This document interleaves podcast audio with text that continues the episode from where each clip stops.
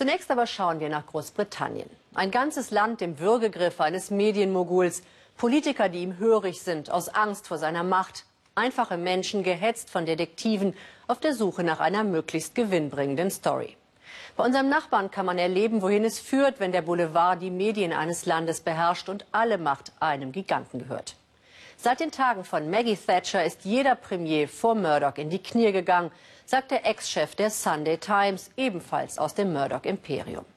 Abgehörte Telefone, geschmierte Polizisten, manipulierte Geschichten waren dabei nicht Ausrutscher, sondern Teil des Systems. Doch plötzlich tobt ein Sturm der Entrüstung, zeigt Annette Dittert.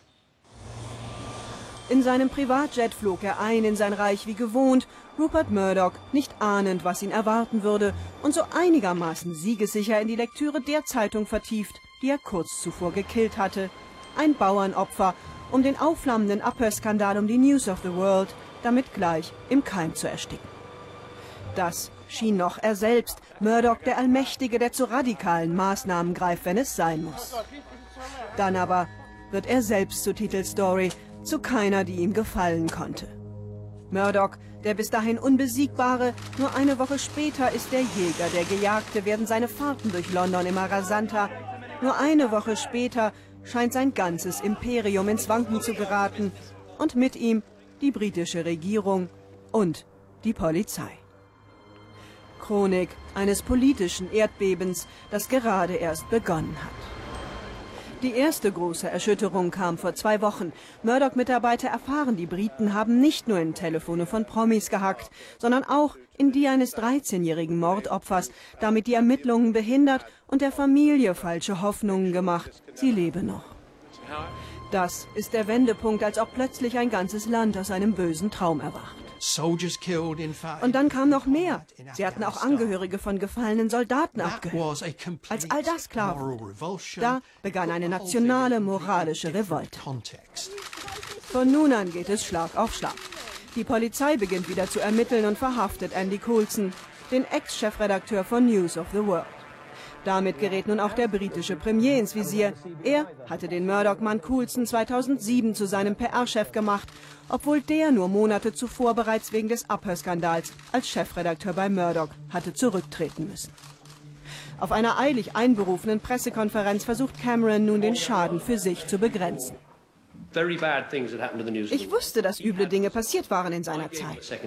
Ich aber wollte ihm eine zweite Chance geben, auch weil ich keinerlei Hinweise darauf hatte, dass er tiefer verwickelt war.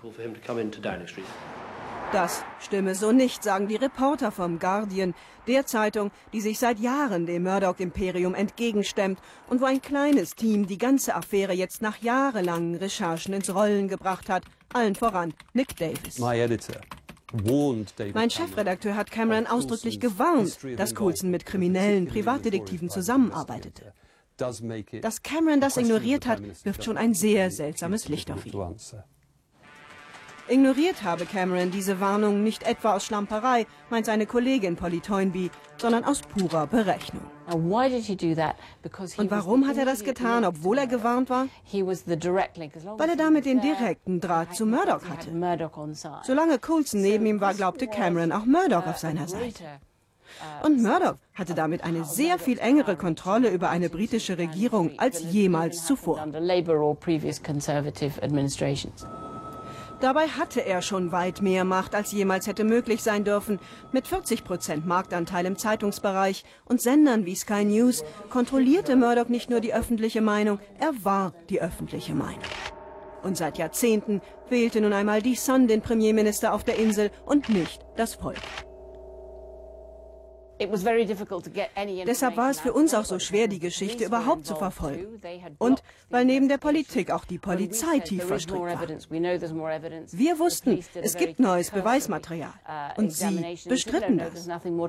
Während sie gleichzeitig 11.000 Seiten Beweismaterial in ihrem Keller hatten, aus dem das ganze Ausmaß des Skandals hervorging. Jetzt aber werden die verantwortlichen Polizeioffiziere ins Parlament vorgeladen, unter dem Verdacht, die Ermittlungen behindert zu haben und von Murdoch dafür bezahlt worden zu sein. Sie wussten, was sie taten, als sie die Ermittlungen nach nur einem Tag einstellten. Mit 11.000 Seiten Material. Ja, Ich sah keinen Grund, hier weiter vorzugehen. Haben Sie Geld genommen von Murdoch oder irgendeiner anderen Zeitung? Good God. Wie können Sie das auch nur wagen zu unterstellen? Murdoch will trotz allem für sich aber noch die Übernahme des Privatsenders B-Sky retten, die kurz bevorstand, sein Hauptziel seit Jahren. Unter dem Druck der Opposition aber muss der ohnehin angeschlagene Premier David Cameron Murdoch nun auffordern, sich aus dem Übernahmedeal zurückzuziehen. Wir haben hier einen Proteststurm, der das ganze Land erfasst hat, nach den Medien und der Polizei, jetzt auch uns Politiker.